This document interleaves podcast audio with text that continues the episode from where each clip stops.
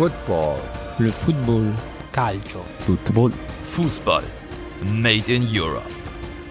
Hallo und herzlich willkommen zu einer neuen Folge von Fußball Made in Europe. Und ja, es ist schon wieder eine Spezialfolge. Corona sei Dank. Die Ligen haben pausiert und wir haben gedacht, wir machen mal ein kleines Zwischenfazit. Und wir bedeutet natürlich Felix S. an meiner Seite. Hallo. Servus, Felix G. Ja, das Zwischenfazit, das wir ziehen wollen, ist eine kleine Top 11, die wir beide erstellt haben. Das heißt, ich habe eine Top 11 erstellt und du hast eine Top 11 erstellt. Jeweils die Position jo. doppelt besetzt oder wie ich im Vorgespräch auch schon erfahren habe, drei- oder vierfach besetzt in deinem Fall. Und dann wollen wir versuchen, daraus eine Top 11 zu formen. Die findet ihr dann natürlich auf unserem Instagram-Kanal fußballme.eu. Da könnt ihr uns finden, die nochmal anschauen, uns wüst beschimpfen, wen wir denn da in die Top 11 gewählt haben oder uns natürlich auch loben, dass das freut uns immer. Und ich würde sagen, fangen wir einfach mal an. Meine erste Frage an dich: Welches System hast du denn gewählt? Ich habe äh, 4-3-3. Ah, sehr schön. Mit Dann sind wir uns da schon mal einig. Mittelfeldspieler. Ja, okay, perfekt. Gut. Perfekt. Eins zu eins das gleiche System. Das habe ich nicht erwartet, aber es fängt schon mal gut an. Dann würde ich sagen, fangen wir doch ähm, unten an, sozusagen, wenn man sich die Formation von oben anschaut, also im Tor. Wen hast du denn als deinen ersten Torhüter? Als meinen ersten Torwart habe ich Thibaut Courtois oder Petra Grajkovic von Stade Rem. Oh, der Hipster. direkt, der erste Hipster-Pick. Okay, ähm, warum denn, also dein, sagen wir mal den ersten Torhüter. Das wäre in deinem Fall Courtois. Courtois. Wobei, ähm, man könnte, wenn man Champions League-Leistung mit einbezieht, Oblak. Ja, aber, aber jetzt verargumentieren wir doch erstmal, warum du Courtois genommen hast. Ich nehme Courtois, weil ähm, Real wieder zu defensiver Stabilität in der Saison gefunden hat. Courtois zwölf Spiele ohne Gegentor, hat im Schnitt kassiert er nur 0,7 Tore pro Spiel und es hat na, na, äh, nach der letzten Saison hat Courtois es endlich mal geschafft, bei Real anzukommen, so in Anführungszeichen. Letzte Saison war echt nicht gut, ich glaube, da sind wir uns beide einig und jetzt hat er es mal hinbekommen. Spielt auf jeden Fall eine gute Saison. Konstante Leistung in Zeit zeigt. Okay, und jetzt musst du mir bitte noch dein Hipster-Pick erklären. Ja, Petra Krajkovic steht selbstverständlich, also er hat dieselben Stats wie, ähm, wie Courtois, eben auch 12 Spiele ohne Gegentor, 0,7 Tore pro Spiel. Äh, er steht für die beste Abwehr in der Ligue 1, nämlich Stade Rennes. Stade Rennes. Okay, also so ein bisschen äh, stellvertretend dann. Ja. Okay. Gut. Ich hätte aber auch irgendwelche anderen Innenverteidiger von Stadrem noch nehmen können, aber die Zahlen von Courtois sind ähnlich zu denen von Rekovic. Ja. Okay, ähm, da bin ich, glaube ich, ein wenig weniger hipstermäßig unterwegs. Äh, bei mir habe ich Jan Oplak auf der Nummer 1 und äh, dahinter Herr Allison. Ähm, beides, glaube ich, auch relativ easy zu begründen. Ähm, Oblak ist wie immer gut drauf. Und jetzt sagst du bei Courtois, oh, 12 Clean Sheets, schon eine starke Sache. Oblak hat in der schwachen Atletico-Saison 11 äh, Spiele ohne Gegentor. Und das in einer schwachen Atletico-Saison, das ist unglaublich. Ähm, ja, okay, gut. Äh, dann die Champions League-Leistung, wenn wir die noch mit einbeziehen. Also die habe ich bei allen anderen Spielern erstmal mit rausgelassen. Aber bei Oblak ja, muss man sie fast auch. schon mit einbeziehen, weil die ist unglaublich. Und äh, für Allison gilt das Argument, ähm, dass er einfach ein super sicherer Rückhalt ist und mit Abstand die höchste ähm, Safe Percentage, also die höchste Prozentzahl an gehaltenen Bällen hat, äh, auch in der Premier League mit 80,76 Prozent. Also nur mal so ein Vergleich, Oblak hat 73. Also da ist Allison schon wirklich Nicht krass. Schlecht. Man muss aber auch sagen, Allison bekommt weniger Schüsse aufs Tor in der Liga als ein Oblak. So, das wären meine beiden Picks. Jetzt ist natürlich die Frage, wir haben vier unterschiedliche Torhüter, wen nehmen wir? Ich würde ehrlich gesagt Oblak nehmen. Oblak. Auf der 1, weil, weil du sagst, in der schwachen Atletico-Saison, Beton liegt auf schwache Atletico-Saison, 11 Clean Sheets, sind immer noch die zweitmeisten. Also die meisten Clean Sheets in England hat Nick Pope und er hat auch 11 Clean Sheets. Ja, also okay, Oblak ist dann unser erster Torhüter. Jetzt brauchen wir noch einen Reservetorhüter. Ähm, auf wen einigen wir uns da? Nehmen wir, nehmen wir zwei aus der La Liga? Jetzt noch ein Courtois dazu? Ja, oder ich, aus der Liga könnte ich dir auch noch Aitor Fernandes von Le Levante anbieten. Nee, jetzt hier keinen, den du nicht in deiner, äh, den du nicht am Anfang hattest. Nee, nee, nee, so fangen wir jetzt okay. gar nicht an. okay, komm, weil, weil du hast Oblak von mir, dann nehme ich, nehm, nehmen wir Courtois von dir. Finde, jo, kann man dann auch Reals ähm, Defensivtaktik oder nicht Taktik, ähm, defensive Verbesserung loben. Ich, äh, wenn ihr mich mal so zwischendurch ein wenig nachdenken hört oder vielleicht sogar schreiben hört, es liegt daran, dass ich mitschreibe, ähm, um für später, dass wir das dann als eine ähm, Formation hier haben. So, dann würde ich sagen, machen wir doch mal von links nach rechts weiter in unserer Viererkette, die wir beide haben. Und dann fang mal an mit deinen Linksverteidigern. Ja, Linksverteidiger habe ich Andy Robertson und Robin Gosens. Okay, sehr schön. Warum? Ja, Robertson, weil er wieder unfassbar stark ist. Sehr wichtig im Liverpooler Offensivspiel. Also ich denke mal, die, wir wissen jetzt schon, wer der rechte Außenverteidiger sein wird. und auf der anderen Seite Robin Gosens, einfach weil, ja, sieben Tore, fünf Vorlagen. In 22 Spielen. Saison. Klar, man genau, muss in 22 Spielen. Mhm. Atalanta ist sehr offensiv in der Saison. Der und er spielt auch in einer Dreierkette, den Linksverteidiger. Das muss man so ein bisschen ja. einschränkend sagen. Ich möchte gar nicht dagegen argumentieren, denn er ist bei mir der zweite Linksverteidiger. Also okay, ich habe das nur für mich auch als Einschränkung im, Hinterkopf behalten. Wenn man nämlich diese Statistiken hört, sieben Tore, fünf Assists für einen Linksverteidiger, denkt man erstmal super krass. Er ist halt Linksverteidiger in einer Dreierkette in einem sehr offensiven System. Da schränkt das Ganze ein bisschen ein, aber ich finde auch er unglaubliche Leistungen gebracht. Also gehört er definitiv definitiv hin auf diese Position.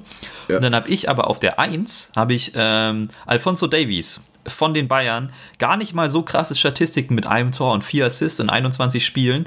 Aber ich finde, er hat einfach den Bayern auf der Außenverteidigerposition wieder so diesen Drive gegeben, den Alaba, keine Ahnung, noch so vor drei, vier Jahren hatte. So diesen Offensivdrang und was ich bei Davies so unglaublich finde, ist, wie er eigentlich schon verloren geglaubt Zweikämpfe doch noch gewinnt. Also diese Hartnäckigkeit oh ja, in Zweikämpfen mit. dran zu bleiben und nicht nachzulassen, ist unglaublich. Und dann, ja, sein Sprint gegen Chelsea. Also ich glaube, da hat ihn dann auch die ganze Fußballwelt gesehen, wie wir auch schon in der letzten Folge ähm, erkannt haben, beziehungsweise wie du es erkannt hast. Also von daher, für mich äh, Davies und Gosens, die Linksverteidiger. Also bei Davies gehe ich voll mit. Er wäre jetzt mein Dritter gewesen. Ah, okay. Dann wollen wir ja. uns dann auf Gosens als ersten einigen, weil den haben wir ja immer in beiden. Ja, schon. Okay, dann nehmen ja. wir doch Gosens als ersten und wen nehmen wir dann als zweitens? Also ich sag mal so, Robertson wäre auch mein dritter gewesen. Jetzt wird es natürlich schwierig, wenn Davies dein dritter, bei mir Robertson der dritte. Wen ah, nehmen wir da? für Davies. Nehmen wir Davies. für Davies. Okay, dann haben wir Dav Gosens und Davies auf der Linksverteidigerposition. Dann machen wir mal weiter mit dem linken Innenverteidiger. Jetzt fange ich mal an. Ich habe ähm, Virgil van Dijk und dahinter Presnell Kimpembe. Ähm, ja, oh. Van Dijk ist relativ einfach zu erklären. Er hat mit 74,9% gewonnenen Zweikämpfen den zweithöchsten Wert in Europas Top 5 liegen. Ähm, das ist unglaublich und er strahlt eine Sicherheit aus wie eh und je. Ähm, ja, nach der super krassen letzten Saison macht er einfach so weiter. Nicht ganz so überragend, das liegt an den Champions League-Leistungen, aber in der Liga ist und bleibt er einfach der Mann und er strahlt weiterhin auch diese Torgefahr bei Ecken aus, die, also er muss nur da stehen bei einer Ecke und man hat schon das Gefühl, okay, da liegt was in der Luft. Das finde ich bei ihm wirklich unglaublich. Und dann mein kleiner Hipster-Pick, äh, Kim Pembe auf der 2 läuft etwas unter dem Radar, aber Paris spielt natürlich eine starke Saison, klar in der Ligue 1 auch etwas außer Konkurrenz. Trotzdem er auch mit 68,9% gewonnenen Zweikämpfen auf Platz 7 in Europas Top 5 liegen. Ich finde, der hat sich richtig stark entwickelt und neben einem Thiago Silva und Marquinhos äh, fällt er auch echt auf. Er macht das wirklich sehr, sehr gut. Und jetzt bin ich mal gespannt, wen du da hast. Also meine beiden sind, also meine beiden ersten sind Van Dijk und Upamecano. Also ich habe jetzt nur vom linken Innenverteidiger gesprochen. Van Dijk Ach war mein so. erster und Kimpembe der zweite für den linken Innenverteidiger. Okay. Dann äh, sind mein, ist mein linker Innenverteidiger Van Dijk. Okay. Und du hast keinen zweiten. Ja. Upamecano, spielt Upamecano links oder rechts? Das weiß ich gerade gar nicht. Äh, ich ich habe ihn, hab ihn für rechts aufgeschrieben, aber da bin ich mir jetzt auch nicht sicher. Aber okay, dann okay. sag doch einfach mal noch deine restlichen Innenverteidiger. Machen wir doch einfach Innenverteidiger im, im Ganzen. Da hätte ich noch Franze Fran Francesco Acerbi. Hm, von Lazio, okay. Ja. Und ähm, Harry Maguire. Oh, okay. Ja, gut. Ähm, ähm, bei was Maguire sind deine Argumente? Aus, weil er sich sehr gemacht hat. Also, ich habe ich, ich sehe ein, dass er nicht an einem Van Dijk, nicht an einem Upamecano vorbeikommt und auch nicht an einem Acerbi. Nur ich fand es einfach nur interessant, dass er dann doch stats-technisch recht mich überrascht hat, sagen wir so. Ja, er Wen ich aber auch noch äh, als zweiter Innenverteidiger, wenn ich auch noch ähm, reinschmeißen würde, wäre Alaba. Aber weil wir ja schon ähm, Davies haben und die Abwehr nicht so bayernlastig werden sollte, ja, ich stimme ich dir zu. Also Alaba bei Alaba würde ich aber eher das Argument zählen lassen, Alaba überrascht auf der Innenverteidigerposition. Auf jeden Fall. Ich auf glaube, ich glaube, wenn er von, schon immer dort gespielt hätten, hätte, würden wir ihn wahrscheinlich nicht erwähnen. Dann wäre es eine gute Saison, aber keine überragende oder eine vielleicht auch eine sehr gute Saison sogar. Aber ich glaube, wir würden ihn nicht erwähnen, wenn er schon immer Innenverteidiger gewesen wäre. Äh, von daher würde ich ihn rauslassen, aber gut, dass du ihn erwähnst. Ähm, Upamecano habe ich auch, wenn ich jetzt meine restlichen Innenverteidiger anschaue. Da habe ich nämlich noch Upamecano und Varan. Ähm, das war oh, so ein bisschen, okay. war meine Art ja. äh, der ähm, Würdigung der Realdefensive. Ähm, weil er auf Platz 13 der Zweikampfwerte in Europa steht ähm, und auch ja, der Rückhalt eigentlich geworden ist und gar nicht mehr so sehr Sergio Ramos. Also ich finde, Varan hat sich da echt gemausert und ja, da wir aber jetzt beide Van Dijk und Upamecano haben, würde ich die einfach mal als erste aufschreiben. Jo. Euch ist jetzt wahrscheinlich aufgefallen, dass ich bei Upamecano gar nicht erwähnt habe, was für eine Zweikampfstatistik er hat. Es hat auch einen kleinen Grund, er ist nämlich nicht unter den Top 20 äh, der Zweikämpfer in Europa. Ich weiß gar nicht, auf welchem Platz er wäre, aber er hat 64 Prozent. Das ist jetzt vielleicht nicht die krasseste Statistik, aber es liegt auch ein wenig daran, wie Upamecano seine Zweikämpfe führt und dass er ganz oft den Ball einfach auch abläuft. Ähm, und diese Restverteidigung, die er hat, finde ich einfach unglaublich. Also ein, ein Hammertyp. Und man muss sagen, Leipzig, wenn sie Konate und Upamecano da stehen haben, genial. Na gut, aber das, das, das mal zu dem. Ähm, also Van Dijk und Upamecano als unsere ersten Innenverteidiger. Jetzt brauchen wir noch zwei zweite. Jetzt finde ich, Acerbi ist natürlich ein guter Pick, weil Lazio einfach momentan auch sehr gut ist. Und äh, ich finde auch, die ähm, Acerbi ist so ein bisschen der, meiner Meinung nach der Unsung Hero bei Lazio. Lazio viel, also äh, Luis Alberto oder ähm, wieder stark Milinkovic Savic und vor allem äh, Immobile. Die Offensive steht bei Lazio voll im Fokus, aber Defensive Acerbi, der auch sehr in den Spielaufbau mit seinen langen Pässen eingebunden ist und auch 70% Zweikämpfe hat. Ich glaube, da ist in den Top 10. Ja, da läuft meiner Meinung nach ein bisschen unterm Radar und dementsprechend würde ich ihn schon gerne auf dem zweiten Spot und Varan oder Kimpembe. Okay. Weil dann würde ich Maguire ehrlich gesagt, so. also wenn ich auf meinen Zettel schaue, würde ich Kimpembe nehmen äh, okay. weil ich eher weniger PSG noch habe, um es mal so zu sagen. Okay. Also dann nehmen wir doch jetzt mal Van Dijk, Upamecano als erste und Kimbembe Acerbi als zweite. Gut, ähm, kommen wir zur Rechtsverteidigerposition, da hast du schon angesprochen. Wer ist deine Nummer 1? Ja, Trent Alexander-Arnold. Ja, und warum? ja, weil er ähm, mittlerweile jetzt schon seinen Rekord aus der Vorsaison mit den meisten Vorlagen als Außenverteidiger eingestellt hat. Er hat jetzt schon seine zwölf Vorlagen wieder. Und Fun Fact, er ist der drittschnellste Spieler der Premier League Geschichte nach Fabregas und Wayne Rooney, der die 25 Vorlagen erreicht hat. Oh, krass. Jetzt hat er stand jetzt 27. Nicht schlecht. Also da kommt noch einiges von dem Jungen. Ist natürlich auch bei mir auf der 1. Jetzt interessiert mich etwas mehr deine 2, ehrlich gesagt. Ja, bleibe ich in der Premier League, geht zu Leicester und mein ist Ricardo Pereira. Oh, ich hatte schon kurz gedacht, du sagst Juan Bissaka. Ähm, aber nein, Pereira, ja. Ja, ey, Juan Bissaka ist gar nicht so weit weg. Er hat auch eine extrem gute Zweikampfführung, aber halt offensiv geht wenig. Aber okay, ja, Pereira äh, war auch bei mir in der engeren Auswahl. Spielt eine sehr starke Saison bei Leicester, die ja allgemein gut drauf sind. Ähm, ich habe auf, ich habe Hakimi genommen. Ich wollte oh. die Dortmunder etwas würdigen und ich finde, auch wenn er defensiv, wenn ich ihn defensiv auch jedes Mal schlecht mache, muss ich ihn halt auch mal loben, wie genial er offensiv ist. Und äh, von daher wäre Hakimi bei mir auf der 2 ähm, hinter Trent. Also ich schreibe schon mal auf Trent auf jeden Fall unser Nummer 1 Pick und dann sprechen wir doch mal über die 2. Also ich könnte mit Pereira leben, denke so ein bisschen daran, ob ich noch irgendwelche Dortmunder sonst habe. Ich hätte noch einen. Wie sieht es denn bei dir aus? Na, ich, ich, weiß, ich weiß, welchen Dortmunder du noch hast und ich habe noch ein paar Leicester-Spieler, also lass mit Hakimi gehen. Okay, ich hätte nämlich auch noch einen Leicester-Spieler. Ähm, okay. Sehr schön. Dann nehmen wir doch äh, Trent und Hakimi als Rechtsverteidiger. Sehr schön. Äh, jetzt aber schon ganz schön viel Bundesliga dabei, muss man auch mal sagen. Schon drei Spieler. Nicht schlecht. Stimmt. Okay, gut, dann kommen wir zum Mittelfeld. Ähm, fangen wir doch mal an bei dem linken Achter oder Sechser, je nachdem, wie man das für sich definiert.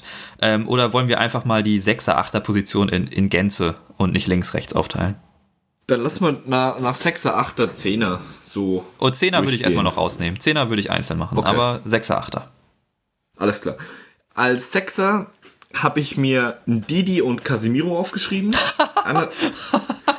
Wie geil. Ich habe, also auf meiner linken 6er, 8er Position sind genau, steht genau das. Casemiro und Didi. Sehr nice. Gut, dann brauchen wir doch auch nicht mehr ja. diskutieren, oder? Nö. Äh, wen hast du denn noch? That's it. Ähm, dann hätte ich noch auf die 8 hätte ich John Henderson. Habe ich auch. Und dann wollte ich mit dir noch über Thiago reden. Er war im Endeffekt Ich glaube, wir haben genau die gleichen Spieler, Felix. Geil. Sehr nice. Ich habe genau diese vier stehen bei mir auf der 6er, 8er Position. Ich habe Casimiro und Thiago auf der 1 und Didi und Henderson auf der 2. Aber das ist jetzt erstmal, das ist auch nicht in Stein gemeißelt. Also ja, die vier sind es bei mir auch. Jetzt müssen wir uns nur noch einigen, wer davon erster und zweiter ist. Ähm Sehr schön. Man muss wissen, Gut, wir haben das vorher nicht besprochen. Nee, echt nicht. Also da erledigt sich meine, äh, meine Note bei Thiago. Diskussion, neue Rolle als Sechser vor der Abwehr, nur die letzten zehn Spiele überragend. Dann würde ich das jetzt rausstreichen. Ja, den Haken kannst du, das kannst du wirklich wegstreichen. Ähm, ja, okay, jetzt müssen wir noch. Was der abgerissen hat, war unfassbar. Ja, also ich ja, finde auch, wie ähm, er in diese Rolle reingewachsen ist und dann aber, also wirklich die letzten Spiele hat er wieder seinen, seinen Zauberfuß ausgepackt und ja, also Thiago ist einfach eine Augenweide, ihm momentan zuzuschauen. Ähm, bei Henderson ist es, glaube ich, da müssten wir vielleicht noch ein bisschen argumentieren. Das ist nicht für alle ganz klar, warum der jetzt da steht. Der hat eine unglaubliche Passrate in der Premier League als Mittelfeldspieler. Das ist fast nicht mehr von dieser Welt. Und er strahlt so eine extreme Sicherheit aus, die Saison jetzt äh, vor seiner Verletzung äh, im Atletico-Hinspiel in der Champions League. Und er war einfach der Antreiber und auch richtiger Kapitän. Und das ist ja, wenn du in einem Team mit Van Dijk bist und dann noch der Antreiber sein willst, dann musst du schon ordentlich was zeigen auf dem Platz. Und ich finde, die ja. Rolle hat er so gut ausgefüllt wie fast noch nie. Definitiv. Also, da gehe ich mit. Henderson ist für mich momentan in der Spiel der Saison seines Lebens, ohne Frage. Und ähm, du hast es bereits erwähnt, diese Sicherheit jetzt auch im Rückspiel oder generell irgendwie also im Rückspiel, das heißt Rückspiel gegen Atletico oder auch im Spiel gegen Watford, ich finde, man, man merkt teilweise, dass da was fehlt. Genau, also man merkt bei Henderson, glaube ich, mehr, wenn er fehlt, als wenn er da ist. Ja, und das ist ja mit eines der größten Komplimente für einen Spieler. Ja. Okay, und dann äh, Casimiro und Ndidi. Lass uns da doch auch nochmal kurz drüber sprechen. Ja. Warum hast du die genommen? Ndidi, äh, Casimiro nochmal so als stellvertretend für die Realdefensive. 19 Tore nach 27 Spielen. Das ist im, im Schnitt ist das mit 0,7 der beste, also im Schnitt 0,7 Tore pro Spiel, die, äh, der beste Wert in Europas Ligen. Ja, und, und ich weil glaube, Casemiro wenn sich einfach gemausert hat, er ist jetzt unangefochtener Stammspieler, er ist die Wandbrecher. Man kann noch viele Begriffe rausholen, aber ich denke mal, wie gesagt, Dazu würde ich ja. einfach äh, nochmal einwerfen, äh, das Real Madrid-Segment, das ich gemacht habe in unserer Hauptstadtfolge, war das, wenn ich mich richtig erinnere. Äh, denn da habe ich nochmal einen besonderen Augenmerk auch auf Casimiro gelegt, denn der äh, spielt wirklich eine überragende Saison und Didi ist einfach, ähm, ja, ist, ist eine Bank bei Leicester und nicht mehr wegzudenken. Bei Didi hätte ich noch ein paar Zahlen. Er hat europaweit die zweitmeisten abgefangenen Bälle pro Spiel mit 2,7 und die zweitmeisten erfolgreichen Zweikämpfe. Gewonnenen Zweikämpfe, ja. Stark. So, und jetzt müssen wir uns ja. einigen, wen, wen wir von diesen vier jeweils auf die 1 oder auf die 2 stellen. Ähm. Man muss ja auch bedenken, wenn wir das als Team aufbauen, wir könnten jetzt natürlich Casimiro und Henderson sagen, nur dann wird es offensiv ein bisschen ähm, holprig. Also wäre jetzt mein, mein Gedankengang. Ähm, dann wäre ich für Thiago auf jeden Fall. Thiago und Casemiro oder Thiago und Didi. Wobei Henderson in dieser Saison ja, es fällt ein bisschen schwer, ihn rauszulassen. Spot zu stellen, ist halt aber auch. ich wollte gerade sagen, wir hätten den dritten Liverpool-Spieler, wobei man ja auch sagen muss, die spielen ja auch eine überragende Saison in der Liga. Ähm, bei mir kommt noch ein Liverpool-Spieler. Ich, obwohl ich weiß nicht, Thiago, du hast schon da jetzt vielleicht dann doch die Klammer, die du gesetzt hast, dass er nicht von Anfang an in der Saison da so überragend war. Ja, okay, dann würde ich mal so das Argument rauslassen. Vielleicht würde es spielerisch nicht der Wahnsinn, aber dann würde ich sogar Casemiro Henderson sagen. Ja. Machen wir das?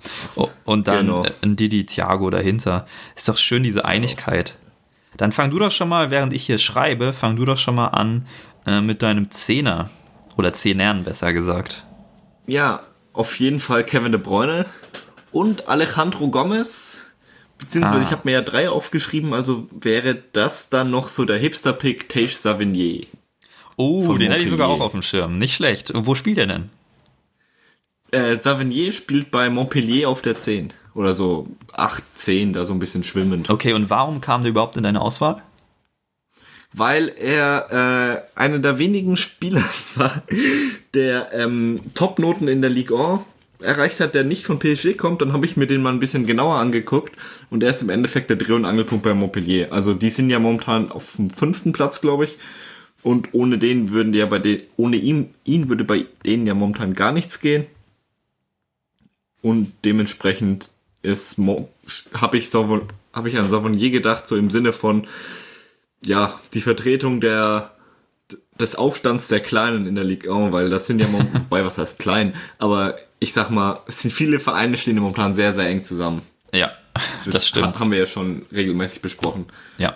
Und da okay. steht so ein bisschen Sommelier dafür. Ähm, interessanter Pick. Es gibt Ähnlichkeiten zu meinen Picks. Also einen habe ich genau gleich und dann habe ich noch einmal die gleiche Liga, wenn man so sagen will. Also De Bruyne habe ich natürlich auch. Ähm, die Statistiken hast du auch ähm, noch nicht gesagt, aber ich weiß, dass du sie hast. Es sind acht Tore und 16 Assists in 26 Spielen. Ähm, ja, ist, ist unglaublich, was der momentan spielt. Den schreibe ich auch direkt mal auf die Eins. Da muss man auch nicht drüber diskutieren. Und wenn jemand darüber diskutieren will, dann erkenne ich ihm jegliche Fußballexpertise ab. ähm, denn da muss yeah. man nicht diskutieren. So, jetzt sind meine, äh, ich habe auch, das ist auch die eine Position, wo ich jetzt mal drei habe. Ähm, und zwar habe ich auf zwei und drei in Kunku und Di Maria. Nkunku ist so ein bisschen ähm, ein Pick, den ich nehme. Erstens klar, 12 Assists ist als Zehner immer stark in 23 Spielen, wovon er ja auch, glaube ich, sechsmal nur ähm, ein- oder ausgewechselt wurde. Ich finde bei ihm aber die Art und Weise, wie er spielt, extrem beeindruckend. Er bringt so eine wirkliche Leichtigkeit mit und er spielt so feine Pässe, ist oft auch nur der äh, Pre-Assist-Geber sozusagen, also der Assist für den Assistgeber und ähm, bringt bei Leipzig nochmal eine komplett neue Dimension ins Spiel, die es vorher so nicht gab. Und deswegen finde ich ihn so stark. Und bei Di Maria ist es einfach die unglaublich starke Saison, die er spielt. Auch er 14 Assists in 26 Spielen, auch noch 8 Tore dazu. Auch in der Champions League extrem gut. Also ja, aber Di Maria würde ich vielleicht fast rauslassen, weil wie gesagt, PSG, Liga und so muss man vielleicht nicht ganz so werten. Ähm, aber Nkunku wäre bei mir auf der 2. So, jetzt müssen wir nochmal diskutieren. Wen hattest du auf der 2? Das habe ich leider vergessen. Äh, Alejandro Gomez. Nochmal oh, zu. Ja. Ähm, Papu Gomez, klar. Ja. Von Papu Atalanta nochmal für alle, die äh, genau, es nicht Atalanta im Bilde haben. Zieht bei, äh, zieht bei Atalanta die Fäden mit Ilicic, der ja so ein, ich sag mal, ein Hybrid zwischen Zehner und Stürmer ist. Ja. Beziehungsweise Papu Gomez hat ja auch die ähm, von Gasparini die Ansage, ja, okay, wenn es nicht geht, packt ihr den Ball und lauf durch. Ja. So in etwa. Da, da hatte ich sogar also, überlegt, ob ich, ob ich einen kleinen Cheat mache und Ilicic als Zehner aufschreibe, aber das wär, hätte ich mich dann, habe ich mich dann doch nicht getraut. Ähm, ich glaube, naja gut, aber dazu kommen wir noch. dazu kommen wir noch. Lass uns erstmal klären, wer auf der 10 steht. De Bruyne und dann also, dahinter. Ja, also ich finde Nukunku ist schon ein guter Call. Also an Nukunku habe ich auch im erweiterten Kreis gedacht. Äh, ja, Fun Fact, ich habe auch an Di Maria gedacht und selbe und ich habe auch noch an ein paar weitere PSG-Spieler im weiteren Verlauf gedacht. Aber da, wie du schon gesagt hast, das ist ein bisschen interessant im Sinne von die, wie einfach es im Endeffekt ist für PSG in der Liga. Sie haben ja im Endeffekt wirklich keine große Konkurrenz. Ja, deswegen ja, ist das so ein bisschen schwierig. Zu den Zehnern, ich, ja, können gerne einen Kunku nehmen. Okay. ich schreibe mal in Kunku auf, unter Vorbehalt, dass wir vielleicht später irgendwie, wenn wir uns die Elf anschauen, doch unzufrieden sind. Ähm, und würde mal behaupten, oder nicht behaupten, ich würde sagen, wir machen mal weiter mit unserem Linksaußen im 4-3-3. Äh, wen hast du denn dort? Da habe ich ähm, Serge Gnabry, wissend, dass er auch als ähm, viel bei Bayern als rechts und links gespielt hat. Ist aber interessant, habe ich auch auf links aufgeschrieben. Okay, gut, weil im Endeffekt, als es dann so richtig lief bei den Bayern, war ja Müller auf rechts und dann ist Nabri, wenn Coman nicht verletzt war, auf links gerückt. Und ich glaube, Nabri hat die meisten Spiele der Saison als linker Flügel. Ja, genau, die, die Mehrzahl auf jeden Fall. Ja. Okay, aber wen hast ja, du denn da noch? Zahlen zu Nabri, äh, 18 Einsätze, 11 Tore, 9 Vorlagen. Ja, 18 Einsätze eingeschränkt, er wurde noch fünfmal ein- oder ausgewechselt. Kommt noch dazu. Ah, okay. Sehr gut. Aber sonst, sonst, ja, äh, auf jeden Fall ist bei mir auf der 3 äh, sogar nur. Ähm, wen hast du denn noch als Linksaußen? Ja, da hätte ich, ähm, ich habe es ehrlich gesagt so gemacht, ich habe mir einfach viele Offensivspieler rausgesucht. Wobei er als Linksaußen hätte ich noch ähm, Dimitri Payet. Oh, der ist bei mir auf der 2. Von Olympique Marseille. ja, der hat die äh, mit die meisten kreierten Torchancen pro Spiel mit 4. De Bruyne 3,7. 9 Tore, 4 Vorlagen. Schlüsselspieler bei Marseille. Hat endlich wieder seine, seine, ähm, seine West Ham-Form gefunden von vor vier Jahren, kann man eigentlich versagen. Ja, und er ist auch eigentlich einer der Hauptgründe, warum Marseille auf der 2 steht und auch relativ ja. unangefochten auf der 2. Also Marseille war ja die Jahre über echt, echt auch immer so, ja, ein Riese, der es nicht wieder zurück an die Spitze geschafft hat. Und jetzt ähm, mit Benedetto im Sturm haben sie endlich mal einen richtigen Stürmer und mit Payet haben sie endlich jemanden, der mal so richtig was kreieren kann. Ähm, ja, und er ist einfach unersetzbar. Und was für ein unglaublich guter Chancenkreierer er einfach ist. Also ich glaube, wenn man sich diese 10-Jahres-Tabelle angeschaut hat, vor zwei, drei Jahren war er auf der 1 vor Özil. Ähm, und in dieser Saison ist er ja wieder auf der 1, wie du schon gesagt hast. Ja. Ist, also und nur, ähm, nur zur Erwähnung, weil ich jetzt Sadio Mané nicht, nicht genannt habe, sprecht mir bitte nicht die Fußballkompetenz ab. Der ist bei mir auf der 1.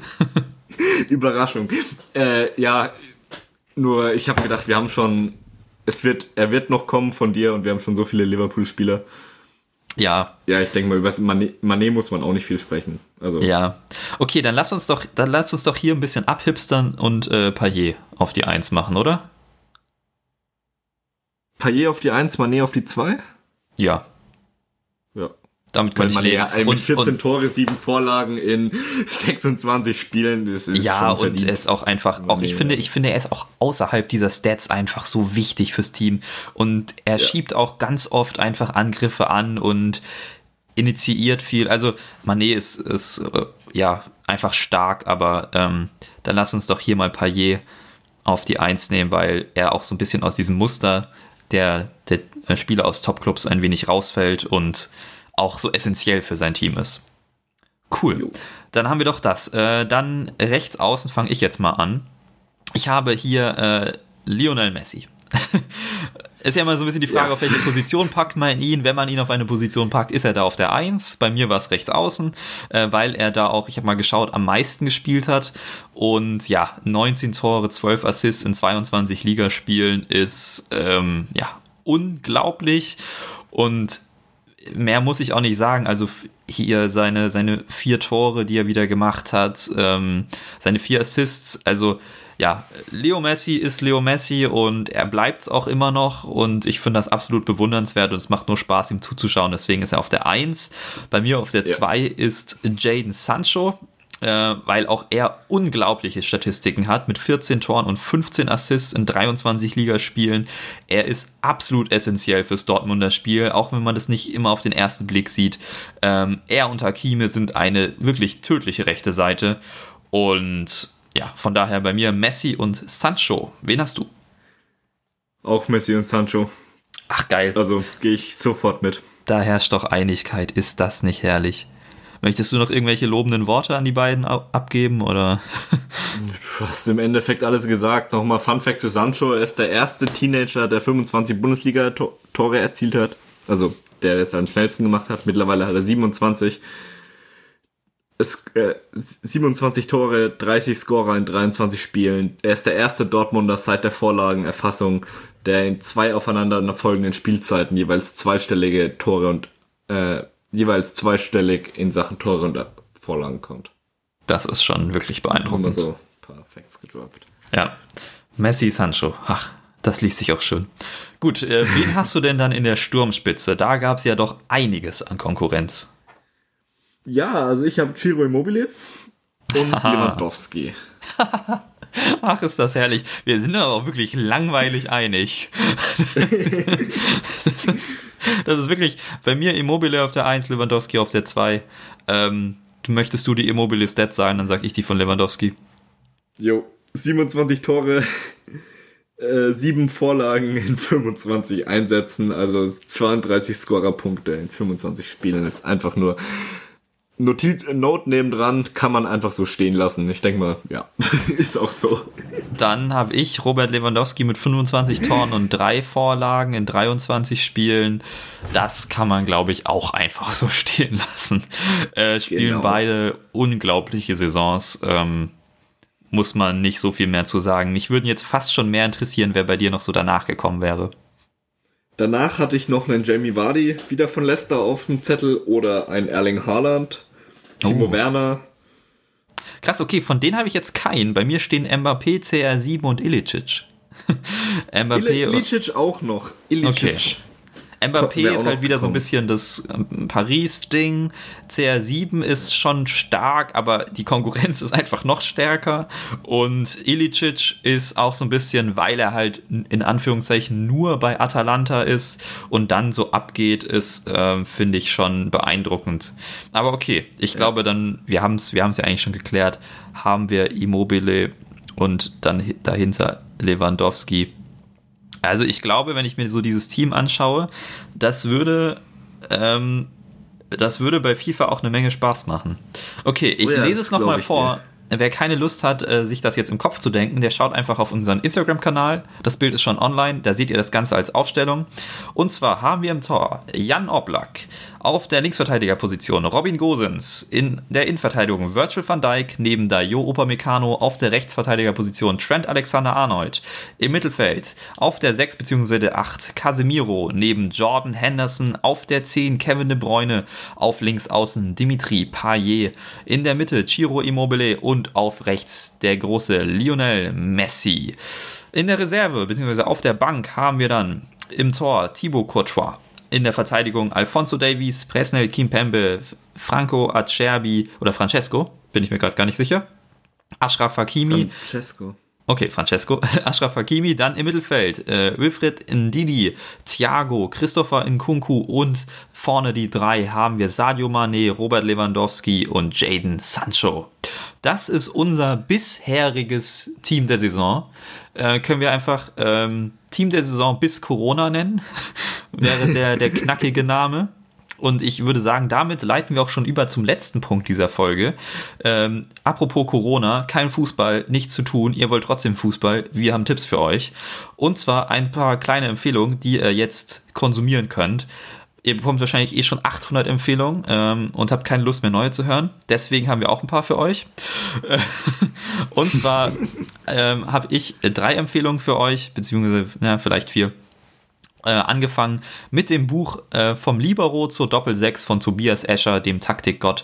Apropos Taktikgott, es geht um Taktik in diesem Buch und ich finde so schön und verständlich beschrieben, wie ich es noch nie gelesen habe. Ihr erfahrt eine Geschichte der Fußballtaktik, äh, wie es angefangen hat äh, mit den Formationen, mit dem WM-System, dass man früher noch mit zwei Verteidigern und fünf Angreifern gespielt hat und nicht andersrum, wie es heute ist.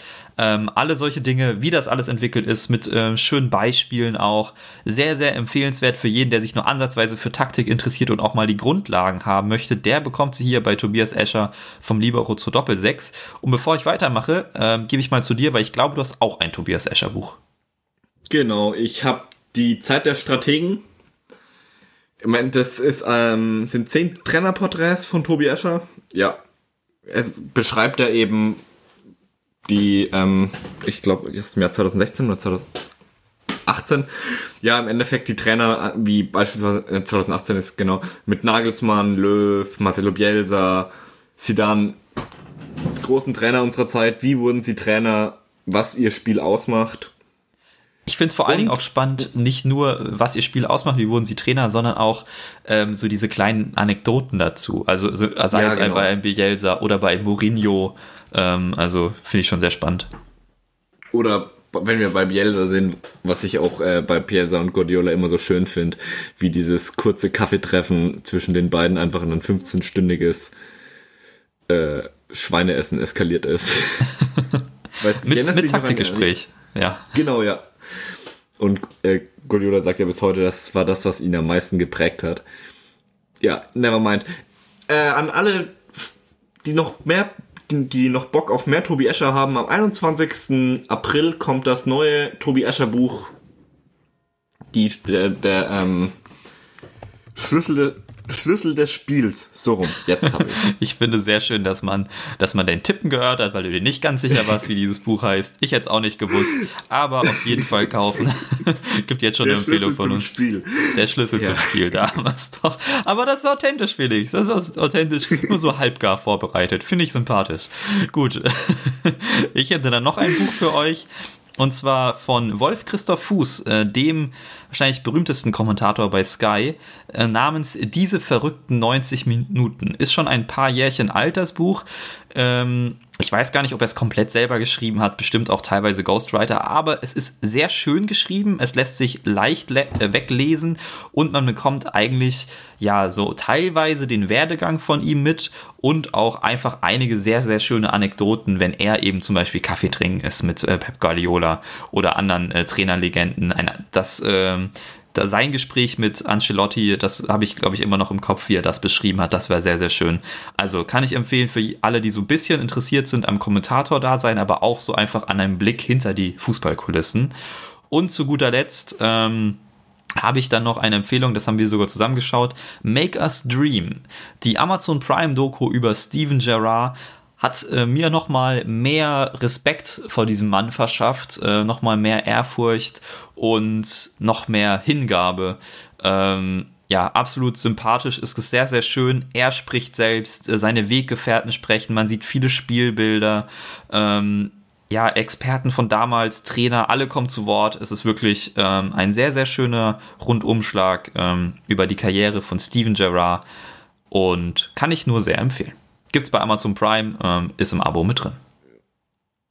Jo, und ähm, wenn wir noch bei Fußballfilmen sind, oder in dem Fall Serien, The English Game, neue Serie auf Netflix, beschreibt im Endeffekt, wie der Fußball vor, ähm, so zum Massensport wurde.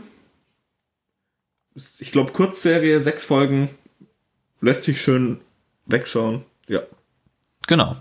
Und um das Ganze abzurunden, weil wir in einem Podcast sind, empfehle ich noch kurz einen Podcast. Das ist wahrscheinlich, kennt den jeder, der unseren Podcast hört, ist der Rasenfunk.